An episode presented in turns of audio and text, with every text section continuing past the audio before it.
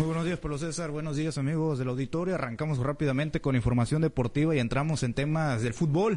En la información que desata toda la Copa Mundial, déjenme les comparto que el día de ayer, tras la victoria del equipo de Ghana, tres goles por dos sobre Corea, el equipo, uno de los favoritos para llevarse esta justa mundial como lo es Brasil, derrotó por la mínima diferencia a Suiza y de esta manera aseguró su boleto a los octavos de final de la Copa Mundial 2022. Los sudamericanos consiguieron su segunda victoria este pasado lunes ante un digno rival que dio pelea, pero la explosión y la velocidad del scratch pues, pues marcó la diferencia en este compromiso correspondiente a la jornada número 2 del grupo G.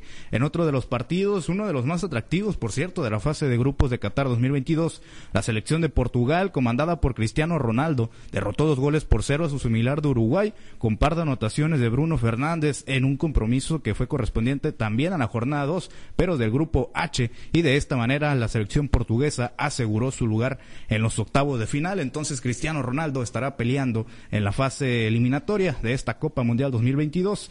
Rápidamente en los partidos del día de hoy, hoy arranca la tercera jornada de la fase de grupos y por supuesto pues habrá varios eliminados, otros tantos clasificados. El día de hoy a las 8 de la mañana, exactamente hace cuatro minutos, acaba de arrancar la actividad del Grupo A con partidos simultáneos entre Ecuador y Senegal y Países Bajos en contra de Qatar en este Grupo A. El único país, la única selección que tiene, que no tiene posibilidades de clasificar a la siguiente fase es la anfitriona Qatar, que estará enfrentando a Países Bajos.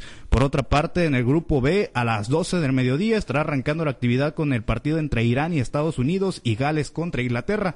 En este grupo, los cuatro equipos tienen posibilidades de acceder a la siguiente ronda. Bueno, y siguiendo con información, ahora pasamos a temas de selección nacional, porque les comparto que nuestra selección mexicana, el Tri, está pues ya solamente a falta de horas para que se juega la vida en el Mundial Qatar 2022 en contra de Arabia Saudita y Gerardo Martino pues dejaría de lado todos los experimentos que tuvo en contra del partido ante Argentina y regresaría a la formación habitual que más ha utilizado durante el proceso con el Tri. Es que de acuerdo con medios allá en Qatar, eh, Martino tiene pues pensado salir con la formación 4-3-3 para intentar buscar el milagro el próximo miércoles en el estadio Lusail.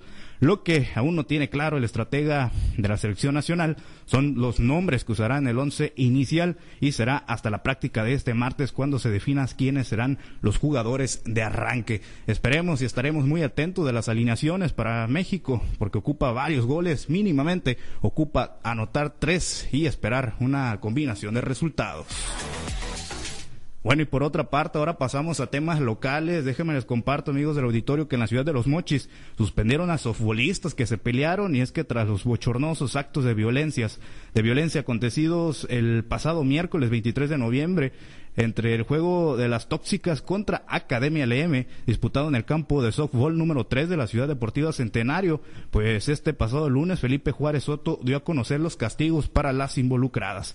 El director del Instituto Municipal del Deporte de Ahome señaló que las jugadoras Mildred Natalia Beltrán del equipo de Academia LM y Sara Maudén Camacho González del equipo Tóxicas fueron suspendidas por dos años calendario de toda actividad deportiva en las ligas afiliadas al Comité Municipal de Softball de AOME a partir de esta fecha de resolución.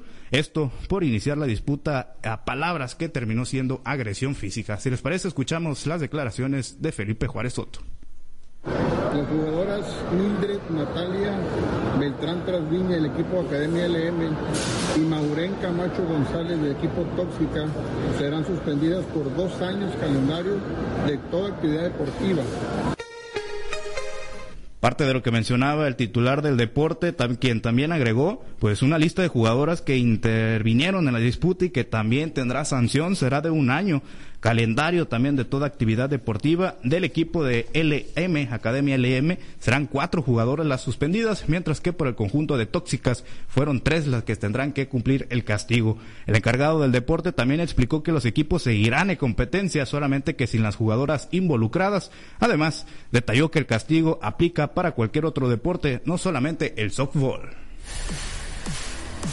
Bueno, y en otros temas, ahora pasamos al boxeo, ahí mismo en la ciudad de Los Mochis. Les platico que en conferencia de prensa fue presentada la función de Box Sangre Nueva 2, la cual se realizará eh, con la contienda estelar entre el mochitense Jorge Ampelio Moreno Llamas y el nativo de La Paz, Baja California Sur, Juan Manuel El Tata Arce. Será el jueves 8 de diciembre en el Auditorio Benito Juárez de la Ciudad Deportiva Aurelio Rodríguez y Tuarte. La velada que contempla un total de 11 combates, pues iniciará a partir de las 8 de la noche y dicha pelea estelar será a 6 rounds en los 79 kilogramos. Y respecto a esto, Llamas, quien marcha, por cierto, con récord perfecto, solamente cuatro combates con dos knockouts, señaló lo siguiente, lo escuchamos.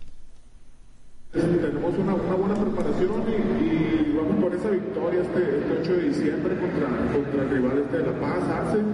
Es, un, buen rival, es, un rival fajador, eh, pero nos estamos preparando a conciencia para salir con la mano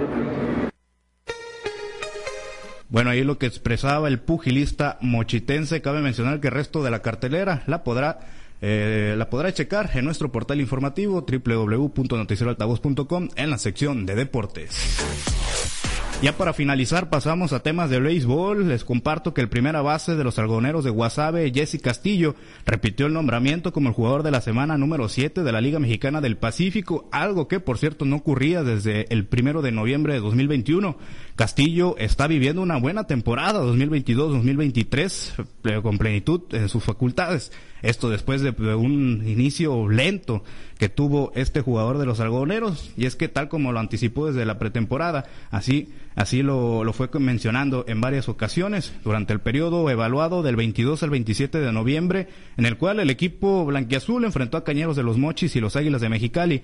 El mexicano promedió 438, donde conectó producto de cuatro hits, de siete hits, siete imparables que conectó el Jesse, cuatro home runs y siete carreras producidas, siendo eh, posicionándose con este departamento en la segunda posición ahí a la ofensiva de la liga. El pelotero de 39 años además consiguió dos bases robadas en esta semana para llevar a un total de cinco, superando ya su campaña pues con más estafas, la cual había sido de la 2021-2022, donde se había robado cuatro bases. Y por otra parte, el día de ayer también la LMP dio a conocer quién era el pitcher de la semana y este nombramiento se lo llevó el lanzador derecho de los Sultanes de Monterrey, Matt Harman. Pablo César, la información deportiva más relevante al momento. Bien, muchas gracias. Eh, gracias, Misael. Y bueno, pues vaya tema este de las jóvenes, ¿no? De las jugadoras de softball.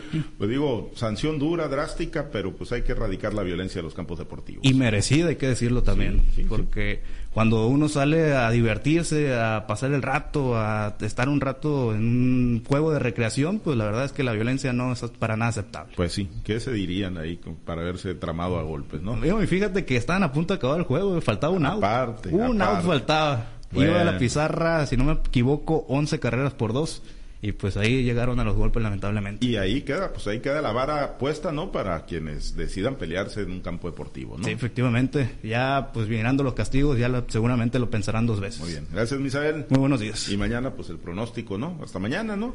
Sí, mañana nos aventamos. De, yo creo que mañana, mañana. que arriesgar, ya viendo la alineación. Por ahí se habla también que Funes Mori podría entrar de titular. Bueno, ya con eso resolvimos. Entonces ya, haz de cuenta que estamos en los octavos de final. Voy a comprar las veladoras por si acaso. Ándale, pues sale. Gracias, Misael. Buenos días. Los deportes con Misael Valenzuela.